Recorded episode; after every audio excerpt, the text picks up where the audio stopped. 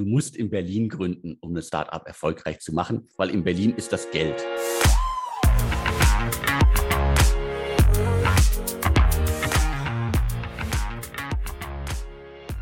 Alexander, warum sollte jeder in Deutschland sich mit dem Thema Gründen und Startups beschäftigt haben? Ich glaube, da gibt es auf jeden Fall zwei Gründe. Erstmal ist es natürlich irgendwie spannend zu sehen, äh, wenn man dabei sein kann, auch als sagen wir, Leserin, Leser, äh, wie ein äh, Startup groß geworden ist. Also nehmen wir Zalando. Äh, die Gründer von Zalando haben irgendwann in Berlin in der Torstraße, glaube ich, war es, äh, selber irgendwie Pakete äh, gepackt und die Schuhe nach draußen geschickt. Heute sind sie eines der wichtigsten Digitalunternehmen in Deutschland, das es in den letzten Jahren, zehn Jahren geschafft hat, einfach eine richtig große Nummer zu werden. Und was ich auch immer mitgeben kann, ist also, wer irgendwo in einem Job versauert und einfach sein Ding machen möchte, findet vielleicht in der Startup-Szene halt Inspirationen. Weil man sieht, das machen andere und ja, es ist nicht alles leicht, aber ich höre das zumindest auch immer wieder von äh, Gründerinnen und Gründern, die die deutsche Startups lesen, die sagen, das hat mich auch nochmal inspiriert, sozusagen den Weg wirklich zu gehen. Das hat mich inspiriert, irgendwie zu lesen, dass auch andere Probleme haben. Also ich will nicht irgendwie schön Wetterstimmung verbreiten, sondern einfach, mhm. äh, ja, das Thema irgendwie befeuern. Also ich glaube, wenn man sich anguckt, in der Schule, im Studium kriegen immer noch die wenigsten halt irgendwie Selbstständigkeit, Gründung als Thema mit. Deswegen ist das, glaube ich, wichtig, dass man da auch irgendwie ja die, die, die Scheuklappen so ein bisschen beiseite legt und einfach äh, sagt so, was passiert eigentlich da draußen? Äh, wie gibt's, wo gibt's da Leute, die sich selbst verwirklichen? Und ich meine jetzt nicht irgendwie Influencer, die irgendwie Strandfotos durch die Gegend äh, schicken. Kann auch irgendwie schön sein für eine Zeit. Aber ich glaube, so richtig ein Unternehmen zu gründen, sei es jetzt irgendwie ein ein, zwei, drei Mann oder vielleicht auch irgendwann ein Unternehmen, das 10.000 Mitarbeiter hat. Manchmal weiß man das ja nicht, wie sich das alles entwickelt. Also kann irgendwie eine schöne Inspiration sein auf verschiedenen Ebenen. Ich spreche hier mit Alexander Hüsing, einer großen Koryphäe der Startup-Landschaft, der mit Kopf und Herzen versteht, was Gründer bewegt und jetzt nun fast seit 15 Jahren ähm, auf dem Markt mit seiner Plattform aktiv ist und wahrscheinlich an die mehrere tausend Unternehmen und Startups und Gründer interviewt hat. Und ähm, ich denke, sehr, sehr viele Menschen in Deutschland, auch aus der journalistischen, äh, aus der Unternehmer- und PR-Szene, werden dich kennen. Und ähm, viele werden sich aber auch die Frage stellen, was hat denn ein Alexander überhaupt dazu bewegt, sich ähm, in den Bereich vorzutasten? Du hattest ja auch schon andere Erfahrungen im journalistischen Bereich. Und wie kam es eigentlich dazu, dieses Portal, diese Webseite zu gründen? Ähm, und welche Vision steckt hinter Deutsche Startups? Am Anfang war da sicherlich äh, sehr viel Zufall dabei. Also wie bin ich äh, zum Thema Startups gekommen? Ich habe äh, vor 22 Jahren, im Jahr 2000, beim Kress Report in Heidelberg ein Volontariat gemacht und damals dann für das gedruckte Magazin im Internetressort geschrieben wir haben damals darüber geschrieben, was macht äh, AOL, was macht Yahoo, Namen, die wahrscheinlich die ein oder, der eine oder andere noch nie gehört hat, äh, dass das mal große Nummern waren. Also ja. ist lange her. Und äh, gleichzeitig war natürlich auch Thema, was machen Medienunternehmen? Also natürlich der Kress Report ist ein Medienfachdienst. Was machen Medienunternehmen im Internet? Damals haben die sehr viel gemacht. Das ist dann alles den Bach runtergegangen. Ich glaube, da mhm. beißt heute noch der eine oder andere gerne auf, äh, auf Granit oder in die Holzkante, weil da irgendwie vieles einfach eingestellt worden ist, was heute, glaube ich, äh, gut im Markt überleben konnte. Ja. Also ich bin dazu gekommen durch das Volontariat beim Kress Report. Äh, damals waren dann auch schon Startups ein Thema. Und die Frage kommt häufig, also auch 2000 hat man schon von Startups gesprochen, den Begriff mhm. gab es damals schon. Und wir haben, glaube ich, im Jahr 2000, irgendwann so Ende 2000, ein großes Sonderheft gemacht. Kress Internet äh, hieß das. Und äh, es ging darum, irgendwie die Start-up-Landschaft, Investorenlandschaft in Deutschland abzubilden. Mhm. Das Magazin steht hier immer noch irgendwo bei mir im Regal. Also es ist eine schöne Zeitreise. Die allermeisten Startups von damals gibt es nicht mehr. Ja, die meisten VCs, die es damals gibt, die gibt es auch nicht mehr. Aber es gibt immer noch ein paar Leute, die man da entdeckt, die dann irgendwie äh, heute noch bei äh, Geldgebern aktiv sind, die heute noch als äh, Gründer aktiv sind, die dann nur 22 Jahre älter sind. Also das ist irgendwie eine, eine schöne Art und Weise für eine Zeitreise. Also für mich selber ja auch ja. immer eine Zeitreise. Also es ist schon verdammt lange her. Äh, das hat dann irgendwie 2003 bin ich dann beim Kress Report weg äh, Medienkrise ging den Unternehmen auch nicht gut und ich habe mich verändert, bin nach mhm. Berlin gegangen und habe dann damals auch als freier Journalist über das Thema ja, digitales äh, Medien, Internet, äh, Vermarktung geschrieben und auch immer wieder über Startups. Habe dann irgendwann in meinem privaten Blog, äh, das es auch gar nicht mehr gibt in der Form, über ja. Startups äh, berichtet. Und letztendlich ist aus diesem privaten Blog über drei, vier Umwege dann deutschestartups.de geworden. Also das heißt, du warst ja quasi schon First Mover, Avantgardist und bist, ähm, hast gesehen, es gibt ja in der Landschaft eigentlich kein Magazin, das so in die Tiefe geht und über die Themen berichtet und hast mit dem Co-Partner quasi dann gesagt, da müssen wir eigentlich rein. Also auch quasi ein klassischer Startup-Ansatz, wenn man so möchte. Genau, klassischer Startup-Ansatz im Grunde. Also ich als freier Journalist äh, bin meine Themen auch äh, meistens nicht losgeworden. Also äh, sagen wir mal, was gab es damals? Klar, Handelsblatt gab es, äh, äh, Manager-Magazin gab es, die Financial Times Deutschlands, FTD gab es damals noch. Äh, große Nummer. Ja, große Nummer damals.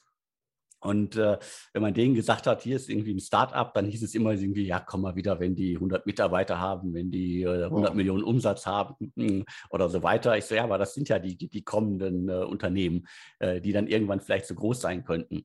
Und äh, letztendlich, äh, ja, aus, aus dieser Sichtweise, aus, aus meiner Sichtweise auf das Thema ist dann Deutsche Startups entstanden, einfach um jungen Unternehmen Raum zu bieten, ich wollte nie irgendwie so eine Art Tech-Crunch machen, weil ich bin jetzt ja auch nicht der Hardcore-Technik-Freak, sondern ich interessiere mich für Gründerinnen-Geschichten, für Unternehmensgeschichten.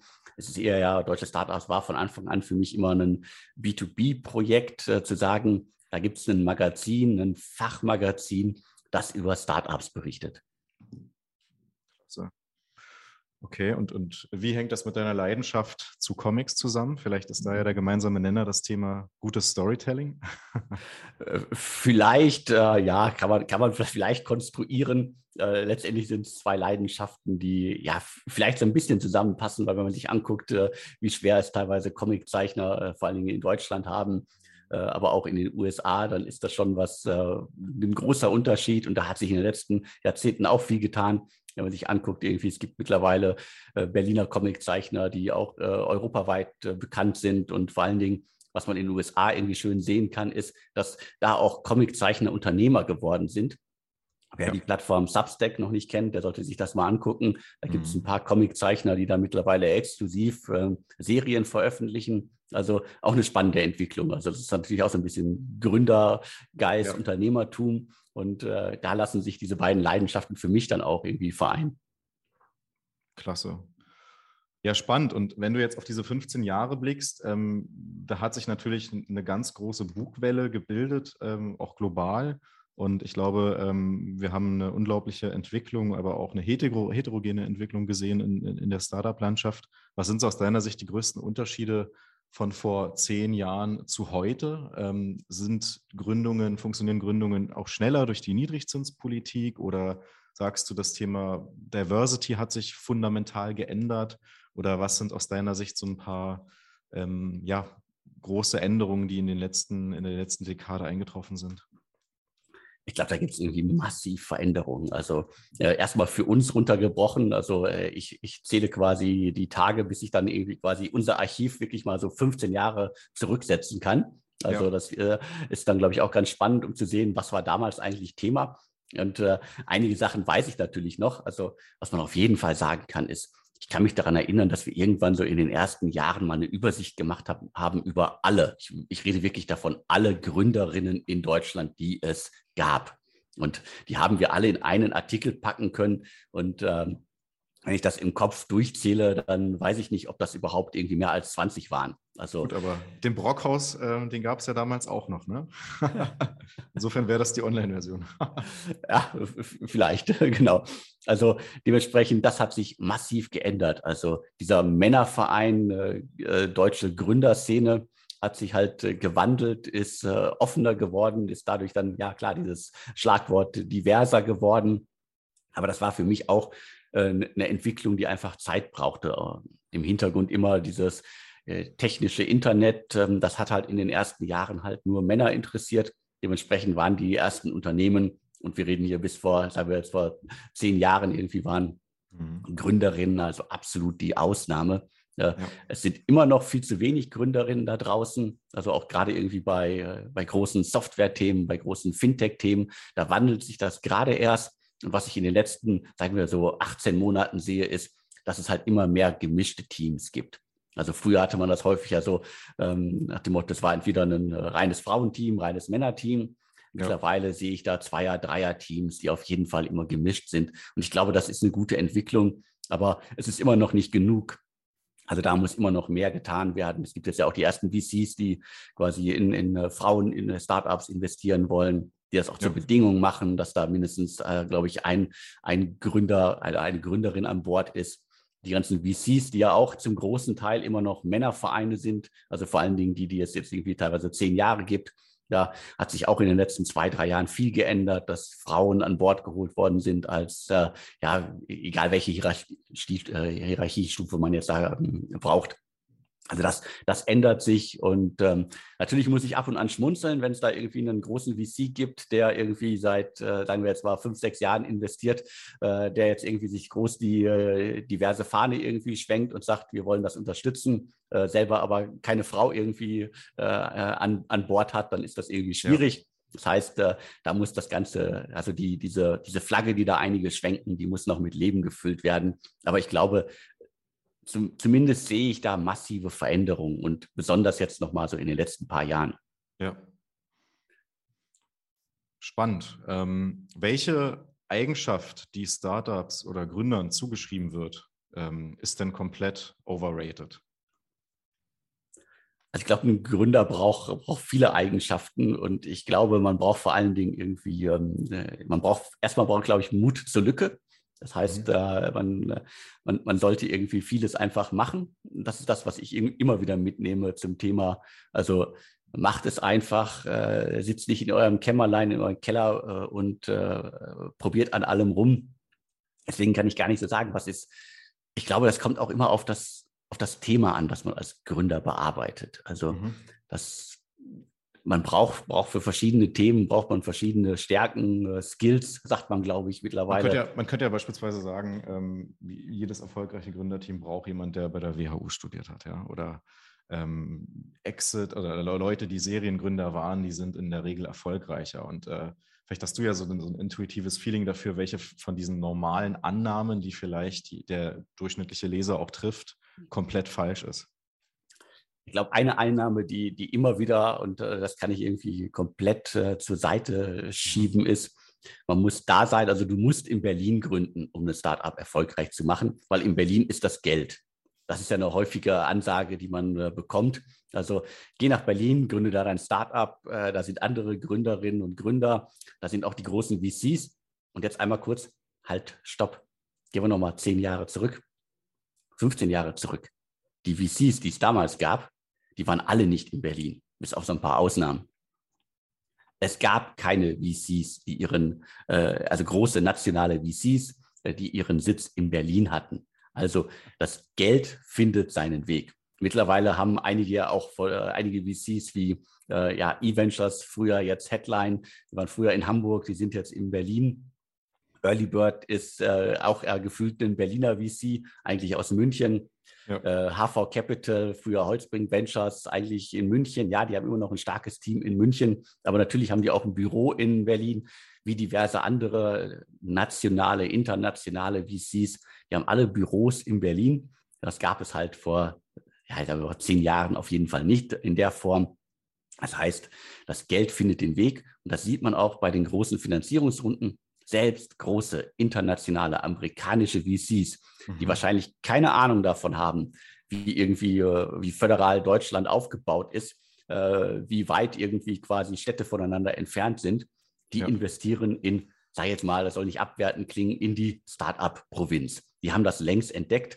Also dementsprechend ähm, Geld findet den Weg, egal wo man gründet. Äh, wenn man ein gutes Team ist, ein gutes Unternehmen hat, irgendwie gute Zahlen vorweisen kann und halt Geld will, das ist ja immer die Voraussetzung von externen ja. Investoren, dann findet das Geld den Weg in jede Stadt. Coole Aussage. Das heißt, arm, aber sexy, das ist quasi doch nicht ganz so falsch, ja. naja, Berlin ist, äh, Berlin ist zwar immer noch, glaube ich, arm, äh, äh, sexy kann man immer noch drüber streiten. Also äh, die, die Aussage hat damals, glaube ich, gepasst. Ähm, auf die Start-up-Szene passt sie halt, halt, wirklich überhaupt nicht mehr. Also das meiste Geld äh, äh, fließt nach Berlin. Die meisten Startups in Deutschland gibt es in Berlin. Aber das ist immer noch der, der Hinweis, also ihr, ihr müsst nicht, äh, keiner muss in Berlin gründen. Da gibt es irgendwie keine, äh, keine Formel, die da irgendwie automatisch zum Erfolg führen könnte. Ja. Klasse. Also dementsprechend sollte man sich auch nach anderen Hubspots umschauen. Ähm, du hattest ja erwähnt, Hamburg, München, aber eben auch der Ruhrpott sind starke Gebiete. Ähm, was macht denn vielleicht auch gerade die Gegend rund um Köln, Düsseldorf und Co. spannend? Ähm, weil das ist ja quasi auch, auch dein Gebiet und du hast dich dort ja auch ähm, engagiert, beziehungsweise dich darum gekümmert, dass die Startup-Kultur dort auch wächst. Ähm, nenn doch mal potenziellen Gründern Vorteile, auch in die Richtung zu gehen.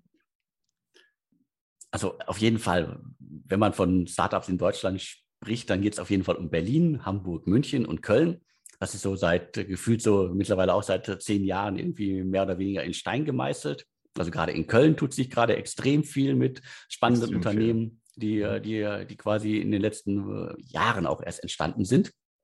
Also Hamburg, München wechseln sich immer so ein bisschen ab, so bei Thema Aufmerksamkeit und spannenden Themen. Was ich bei München extrem spannend finde, ist alles zum Thema New Space, Space Tech. Da hat halt München nun mal auch eine lange Geschichte. Da ist gerade viel entstanden, da entsteht noch viel, auch äh, fließt auch viel Geld rein. Und wenn man dann so ein bisschen weitergeht, dann landet man halt relativ schnell bei, fangen wir mal irgendwie bei, äh, sagen wir, Leipzig würde ich jetzt auch noch immer mal irgendwie nennen, auch ein spannender Gründerhub, äh, wo es eine extrem äh, ja, umtriebige Szene auch gibt. Und dann landen wir irgendwie in Düsseldorf und äh, dann halt auch relativ schnell im, im klassischen Ruhrgebiet, wo ich ja herkomme. Ich bin geboren in Bottrop habe äh, in, in, in, in Bottrop, bin ich zur Schule gegangen, äh, habe äh, mein Abi gemacht, in Bochum studiert. Das heißt, ich habe eine große Leidenschaft für die Region, habe in den letzten Jahren auch äh, für den Ruhrhub, äh, das ist eine Digitalisierungseinheit, Schnittstelle, die vom Land NRW ins Leben gerufen worden ist. Da gibt es ja mehrere Hubs, äh, gearbeitet und da so ein bisschen das Ökosystem befeuert und ähm, auch ein Buch über die Start-up-Szene im Ruhrgebiet geschrieben, wann endlich grasen Einhörner an der Emscher. Das ist äh, ja. mehr oder weniger zum, äh, zum richtigen Zeitpunkt erschienen, Verlinken kurz vor gerne. Corona. Also dementsprechend ähm, einige Startups aus dem Buch gibt es leider nicht mehr. Die hat Corona dahin gerafft, aber ist eine, äh, eine schöne Auswahl aus Unternehmergeschichten aus der Region. Nochmal zurück auf deine Frage. Also was macht ist gerade das Ruhrgebiet spannend und ähm, drei Gründe.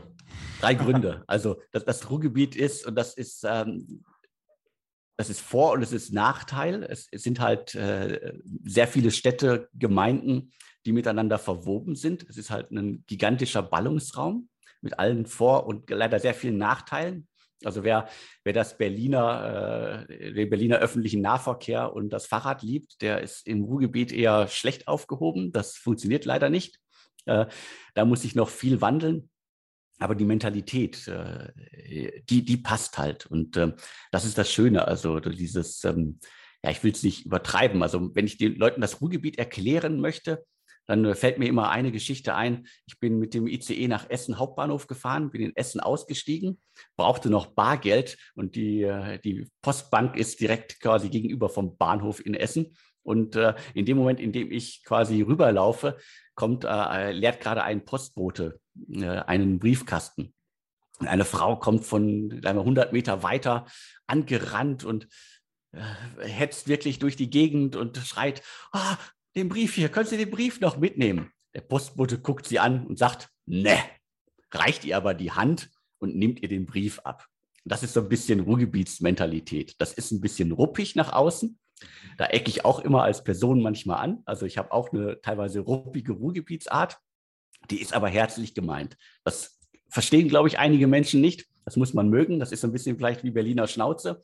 Die ist ja. auch nicht immer, die kommt zwar immer kodderig rüber, ist aber eigentlich manchmal liebenswert gemeint.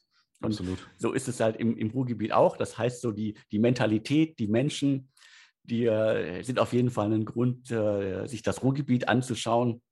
Und dann gibt es im Ruhrgebiet unglaublich viele große Unternehmen. Das hat man alles gar nicht so auf dem Schirm. Also wenn man sich anguckt, wie viele erfolgreiche, große, alteingesessene Unternehmen äh, im Ruhrgebiet äh, sitzen, dann ist das wirklich faszinierend. Und ja.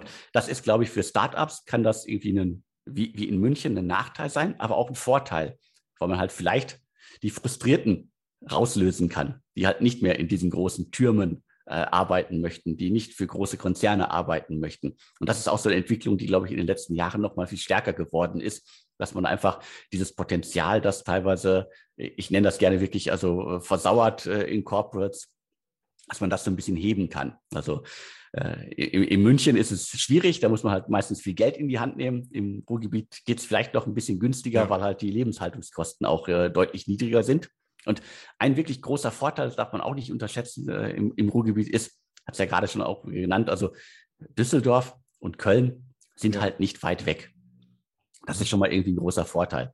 Also man ist auch in Frankfurt relativ schnell. Das heißt, äh, je nachdem, welches Thema man bearbeitet, kann man irgendwie in der Region, in der Ecke Deutschlands auch irgendwie gleich, gleich ziemlich viele Themen und viele Mentalitäten erleben, äh, bis hinunter nach Aachen und so weiter. Das Münsterland ist nicht weit. Das heißt, äh, da sitzt man halt wirklich so in, in mhm. Nordrhein-Westfalen, äh, nicht in der Mitte Deutschlands, sondern am Rand, aber halt doch irgendwie sehr zentral. Und das ist das, was auch viele Gründer, die ich, mit denen ich gesprochen habe in den letzten Jahren, halt auch immer wieder nach außen stellen. Das ist halt sozusagen dieses, diese Region. Für mich ist es schwierig, weil ich halt in Berlin bin und diese, äh, diese, diese Mobilität ohne Auto liebe. Äh, das äh, ist in der Region teilweise schwierig. Äh, also man steht zwar auch nur im Stau, aber trotzdem der öffentliche Nahverkehr ist echt gruselig. Da hoffe ich immer noch darauf, dass da irgendwann mal jemandem der große Wurf gelingt, das ist so das, das Schlimmste für mich im Ruhrgebiet ist wirklich so dieses Thema öffentlicher Nahverkehr. Das ist einfach so ein Stück ja, Lebensfreiheit, die, die fehlt mir. Aber das muss ja nicht jeden so stören wie mich. Ich denke, wenn das kein Aufruf für Gründer ist, sich dem Thema zu widmen, äh, was dann? Also insofern äh, Ruhrgebiet, eine Perle in Deutschland für alle Gründer, das sollte man definitiv beachten. Spannend. Ähm, du hattest auch von Ruppigkeit gesprochen. Ähm, die herrscht natürlich auch quasi in der äh, Investorenszene und ähm, ausgehend davon, dass du ja schon wirklich mit Tausenden, vielleicht Zehntausenden Startups und Gründern zu tun hattest, ähm, ist es ja bestimmt spannend zu erfahren, was deiner Meinung nach die fünf bis zehn erfolgreichsten Gründer ausmacht oder was die vielleicht anders machen als die anderen 90 Prozent. Gibt es da so ein paar Trades, Eigenschaften, von denen du sagst, ähm, die machen hier wirklich nochmal ähm, die, die Wende, beziehungsweise das sind Dinge, die ein Zünglein an der Waage sind, auch nochmal die wirklich äh, krassen Investoren zu überzeugen? Also ist ja immer die Frage, ob man die krassen Investoren überzeugen will. Also mittlerweile äh, klopfen die Investoren ja an das hat sich ja auch massiv verändert. Also ja. früher musste man als äh, Gründerin, als Gründer Investoren suchen. Äh, mittlerweile kommen die und sagen, wir wollen investieren. Also, Aber man muss sie ja trotzdem aussuchen. Und deswegen die Frage, was macht die fünf bis zehn Prozent spannendsten oder erfolgreichsten Gründer äh, in dem Sinne dort nochmal aus? Also ich glaube, ein wichtiger Punkt, äh, das, was, äh, was mir als äh, Journalist dann auch immer wieder Spaß macht, ist das Thema Leidenschaft. Mhm. Also das ist einfach, äh, man merkt halt relativ schnell, gerade wenn man den Job halt so ein paar Jahre macht, ob da jemand auf der anderen Seite ist, der das Thema, der, der wirklich für sein Thema brennt, oder ob das jemand ist, der das Thema gegründet hat, weil es schon drei andere Unternehmen auf der Welt gibt, die was Ähnliches machen. Und äh, er das quasi geklont hat, das Konzept. Das, äh, wer darauf Bock hat, soll das machen. Letztendlich ist aber sozusagen äh, die, die, anderen Konzepte sind wahrscheinlich irgendwie äh, doch die, die, die spannenderen für mich, weil einfach sozusagen da Leidenschaft, Lust, äh, Engagement einfach auch äh, teilweise bei jedem Satz mitschwingt, die in, äh, solche Gründerinnen äh, im Grunde von sich geben. Also das, das finde ich auf jeden Fall eine wichtige Eigenschaft und die hilft auf so vielen Ebenen. Also nicht nur beim Thema Investoren. Also mhm. ich glaube, letztendlich ähm, investieren ja äh, große Geldgeber nicht, äh, weil sie irgendwie jemanden sympathisch finden. Das muss, glaube ich, auch passen. Aber ja. dass äh, die Zahlen, Daten, Fakten müssen stimmen und da irgendwie das Bauchgefühl muss auch äh, stimmen auf beiden Seiten. Dementsprechend, also Leidenschaft ist für mich äh, das, das, Wichtigste für sein Produkt, für sein Unternehmen brennen. Und äh, wer, wer so brennt, der schart auch häufig Leute um sich, die auch brennen. Ja. Und dementsprechend kann man da nur sagen, also wer, wer das richtig macht äh, und das halt irgendwie nach außen auch transportieren kann, findet die passenden Mitarbeiter, die nicht irgendwie einen 9-to-5-Job machen, wobei das ja auch teilweise schwierig ist in der Startup-Szene.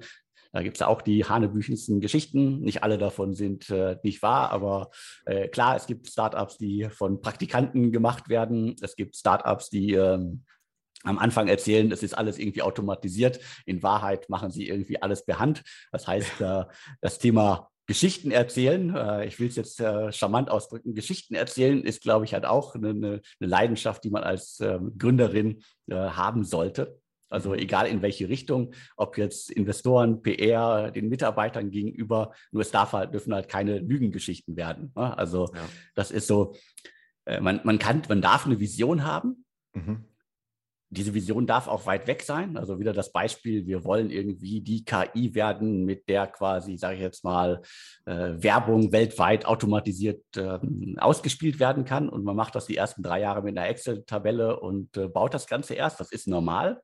Ja. Das, das weiß man da häufig auch. Also, äh, aber sozusagen, äh, ja, das, man darf es halt nicht übertreiben. Ne?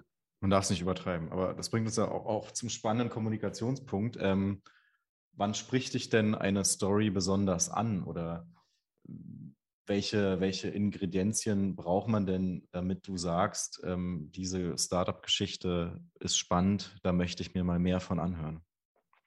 Vielleicht auch ganz aktuell und nicht generell. Also man braucht auf jeden Fall, äh, da müssen mehrere Punkte immer zusammenkommen. Also äh, ich muss ja immer unterscheiden. Also es gibt sozusagen den einen Teil an Themen, Unternehmen, die quasi ja aktiv auf mich, auf deutsche Startups zukommen und sagen ja. hier, das ist unsere Geschichte und äh, schreibt bitte über uns. Da gibt es irgendwie viele Fehler, die man machen kann. Ähm, aber da, dazu vielleicht auch später mehr. Äh, und äh, dann gibt es natürlich die Startups, die, die ich sehe. Also äh, ich verlasse mich nicht darauf, dass ich, äh, dass ich die, die besten, schönsten Geschichten bei mir melden, sondern ich glaube, die, die spannendsten Geschichten für mich als Journalist sind die, die noch gar nicht bereit sind, dass sie veröffentlicht werden. Darauf muss man als mhm. Gründerin, als Gründer vorbereitet sein, dass da das heißt, jemand kommt. Auch ein Jäger, der nach der richtigen Beute sucht.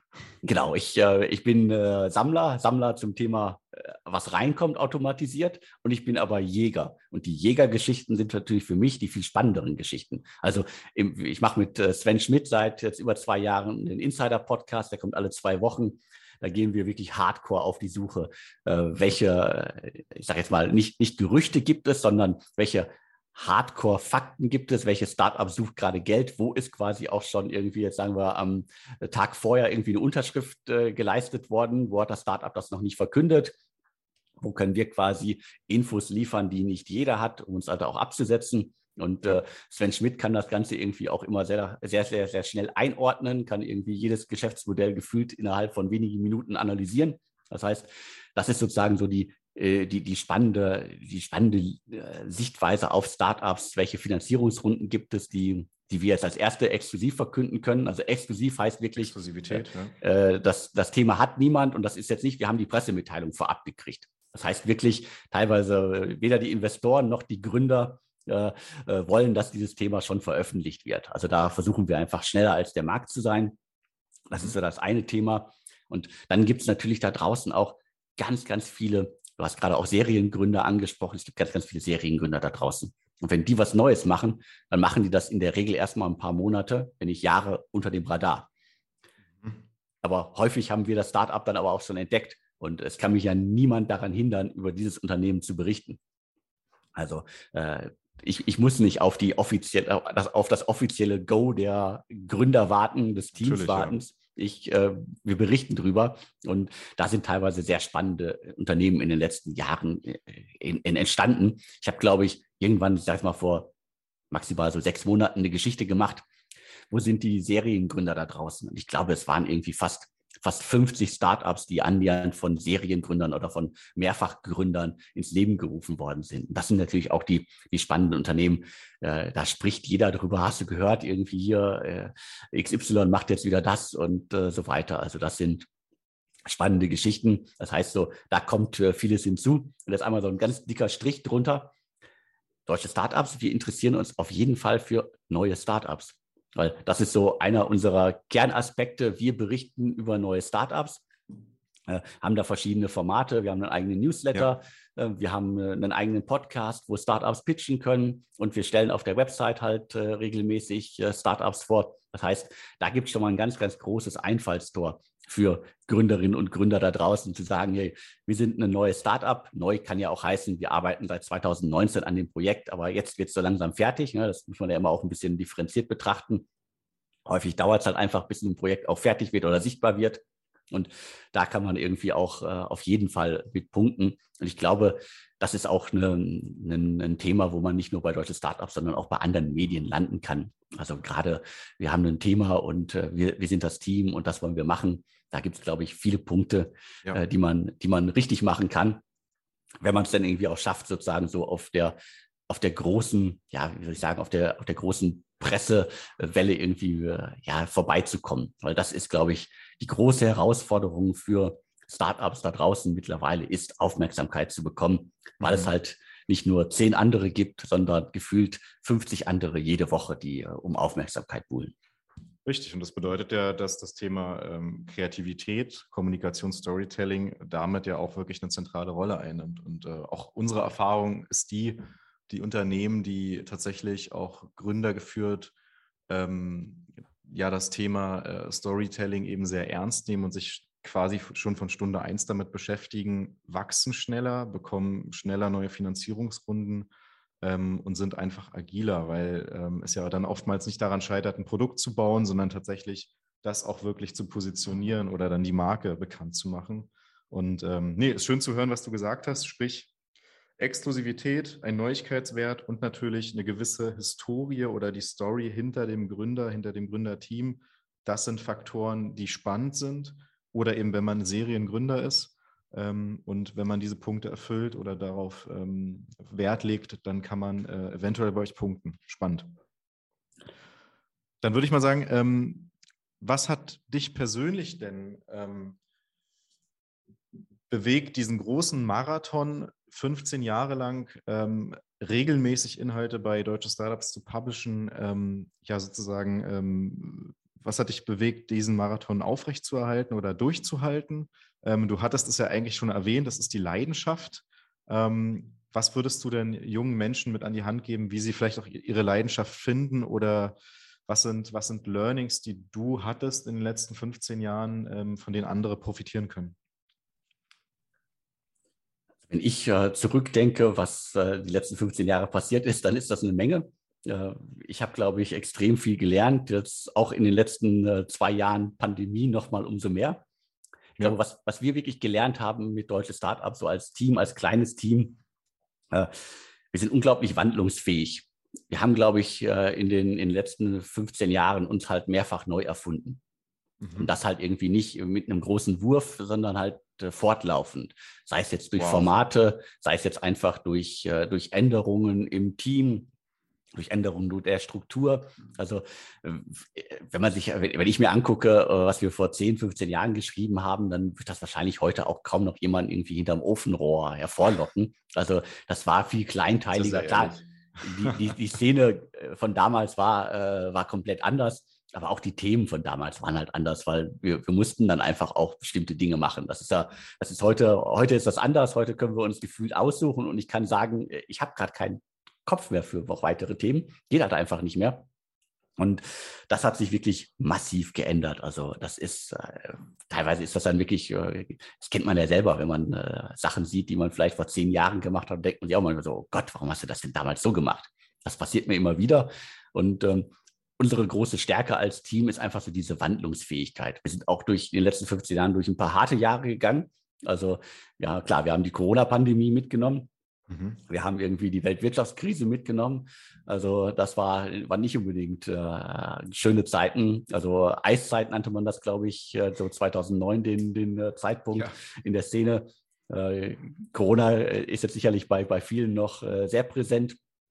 Also da haben wir einfach äh, ja nicht auf Knopfdruck, aber wir, wir haben für uns Mechanismen en, entwickelt, um zu sagen, wir können diese ganze, in Anführungsstrichen, Maschine, die wir hier haben, irgendwie auch äh, irgendwie mal auf Hold setzen. haben irgendwie auch in der Vergangenheit dann uns mal mit Projektarbeit äh, als Team für die Telekom, da haben wir mal einen Blog für die Telekom betrieben zum Thema Digitalisierung, um das so ein bisschen halt irgendwie, äh, ja, ein bisschen Umsätze zu generieren, was uns dann durch die harten Zeiten gebracht hat. Also mhm. wir einfach, ansonsten haben wir einfach durchgehalten. Ne? Also ich habe jetzt äh, 22 Jahre Startup-Berichterstattung irgendwie auf dem Buckel. Ja. Einige Jahre davon beim Kress Report und auch in den Anfang 2000er Jahren habe ich ja nur noch damit verbracht, über Insolvenzen zu schreiben. Also macht auch keinen Spaß, ist auch nicht wow. schön. Also äh, dementsprechend äh, gibt es da andere Themen, die, die, die wirklich wichtiger sind, die spannender sind. Und ich weiß nicht, ob ich da irgendwie mal was, was mitgeben kann. Ist also dieses Durchhaltevermögen, äh, ja, Wandlungsfähigkeit äh, und einfach, wenn es äh, schlecht läuft, zu gucken, wie kann man einfach mal auch ein paar, ich sage mal, ein paar Monate, im besten Fall ein Jahr irgendwie mit anderen Dingen überbrücken. Und was, was mir halt auch immer geholfen hat, ist, dass ich immer mal wieder auch einfach andere Sachen machen konnte. Also ich habe, wie gesagt, ich habe ja auch ein Buch ah. über die Startup-Szene geschrieben im Ruhrgebiet. Das war dann auch mal eine ganz andere Erfahrung, auch ein ganz anderer Schreibstil nochmal. Das so neben der täglichen Arbeit zu stemmen, äh, war irgendwie herausfordernd, aber äh, auch äh, extrem schön sowas wie den Podcast, den wir jetzt auch schon seit über zwei Jahren machen. Äh, das war auch nie mein Medium, aber ich habe das auch für uns und für unsere Zielgruppe entdeckt. Ähm, da bin ich quasi mit den, mit den Wünschen unserer äh, äh, ja, Leserschaft gewachsen und ähm, habe mich da reingearbeitet. Also da bin ich aber auch so dem, dem Start-up-Mechanismus, glaube ich, treu geblieben. Einfach mal machen und ausprobieren. So haben wir auch unseren Newsletter, äh, also es ist ein kostenpflichtiger Newsletter, den die Abonnentinnen bezahlen müssen. Äh, dafür bekommen sie dann einmal in der Woche halt neue Startups zugeschickt, in einer ganz äh, besonderen Form aufbereitet. Also wir haben es einfach mal ausprobiert und geschaut, wie, wie entwickelt sich das. Und wir mussten da ja jetzt nicht irgendwie Unsummen in die Hand nehmen, um das auszuprobieren. Wir konnten da einfach mal experimentieren. Und letztendlich kann man dann immer sagen, wenn es keinen interessiert, dann kann man es wieder einstellen. Merkt ja sowieso keiner, weil hat keinen Klar. interessiert. Ne? Und das Gleiche gilt auch für bestimmte journalistische Formate. Also äh, ich hatte es ja schon angesprochen, wir haben einen Pitch-Podcast, wo Gründerinnen in 180 Sekunden ihr Startup pitchen können. Ja. Das war für mich auch nur so eine Art, äh, nicht, nicht Schnapsidee, weil das Format ist ja gesetzt, aber funktioniert das wirklich irgendwie? Will sich das jemand anhören, wie fünf ähm, Gründer hintereinander im, in Audioform irgendwie ihr Startup präsentieren. Ja, das wollen sich Leute anhören. Also das sind äh, teilweise siebeneinhalbtausend Abrufe pro Folge. Äh, also das ist auf jeden Fall ein, ja, für uns und für die Startups, die darin vorkommen, auf jeden Fall eine schöne Sache. Deswegen so, das ist ähm, rumexperimentieren, ausprobieren und äh, einfach schauen, wo führt der Weg manchmal hin, ohne dass man weiß, äh, was am Ende des Tages dann da irgendwie raus werden kann. Tolle Learnings, tolle Quintessenz, sehr cool. Dann hätte ich jetzt noch eine spannende Frage. Wann bist du denn zuletzt für dich die Extrameile gegangen? Und warum? Eine Extrameile. Also ich laufe in der äh, in meiner Freizeit. Also äh, darf man das noch spazieren gehen nennen? Also ich glaube, bei, bei, bei Google Maps hieß es bisher immer zu Fuß, jetzt heißt es gehen. Das heißt, äh, ich mhm. gehe sehr viel. Das ist so der Ausgleich, den ich äh, zum äh, Sitzen am Schreibtisch habe. Also nicht joggen, sondern wirklich gehen. Und äh, das ist das, was so in den letzten zwei Jahren wahrscheinlich auch viele für sich entdeckt haben. Aber ich habe das, glaube ich, auch noch mal, äh, also ich habe das vorher auch schon gemacht. Und die extra Meile bin ich in den, äh, in den letzten Monaten mehrmals gelaufen, indem ich dann einfach so äh, über, über den Punkt hinaus bin, zu sagen, bist jetzt schon irgendwie zehn Kilometer unterwegs und ich schaffe das wirklich dann an einem Samstag oder Sonntag da mal irgendwie 15 Kilometer zu gehen. Äh, in der Natur in Berlin. Äh, da sind dann, ist dann die Verwandtschaft im Ruhrgebiet und auch äh, in Bayern die Verwandtschaft meiner Frau immer wieder überrascht. Wo treibt er sich denn da rum? So grün kann das doch gar nicht sein in Berlin. Also es gibt da unglaublich äh, viele tolle Stellen in, in allen Teilen der Stadt, wo man irgendwie stundenlang am Wasser laufen kann. Und das ist so vielleicht so die, die extra Meile für mich, und wirklich dann auch mit Meile, äh, die, ich, die ich entdeckt habe, um da einfach nochmal abschalten zu können und einfach laufen, ein bisschen Fotos machen. Ja. Und äh, so der, ja, die im besten Fall jetzt dann auch wieder die Sonne genießen können. Sprich, mit der Sonne und ähm, diesem Punkt, den du überschreitest, entsteht dann auch Wachstum. Sehr schön. Klasse, dann hätte ich jetzt noch drei kurze Sätze, die du auch am besten in ähm, ja, kurzen Antworten vervollständigst. Ähm, Nummer eins, ähm, Ich denke, junge Menschen sollten gründen, weil es einfach eine tolle Möglichkeit ist, sich auszuprobieren. Und egal, was am Ende des Tages daraus wird, die Erfahrung nimmt einem keiner. Das Wichtigste neben meinem Job ist meine Familie. Also Familie gibt mir Halt, äh, äh Rückhalt, äh, Stärke und äh, es, es, sind alles äh, involviert, weil Deutsche Startups ist ja im Grunde so ein halbes Familienunternehmen. Meine Frau gehört ja auch zum Team. Das heißt, da gibt es irgendwie viele Berührungspunkte. Deswegen neben dem Job äh, ohne Familie geht das alles nicht. Ziele sollten so gesetzt werden, dass man hinterher auch sagen kann, wenn man sie nicht erreicht hat, äh, das hat mir was gebracht. Also ich glaube, das habe ich ja auch gerade schon mal gesagt. Also einfach zu gucken, auszuprobieren, kann ich dieses Ziel wirklich erreichen? Und äh, vielleicht merkt man auf dem Weg dahin, dass das Ziel ein ganz anderes ist oder dass, das, dass der, der, der Weg ist das Ziel, das ist eine Binse. Aber ich glaube, das habe ich in den letzten Jahren einfach so oft gemerkt und auch kenne ich auch so viele Geschichten von Gründerinnen da draußen, man hat zwar ein Ziel, man hat eine Vision, aber auf dem Weg dahin findet man vielleicht ein ganz anderes Ziel, das viel besser ist. Großartig. Äh, vielen Dank, Alexander, für diese tollen Insights. Ja, sehr gerne. Danke, dass ich hier quatschen durfte.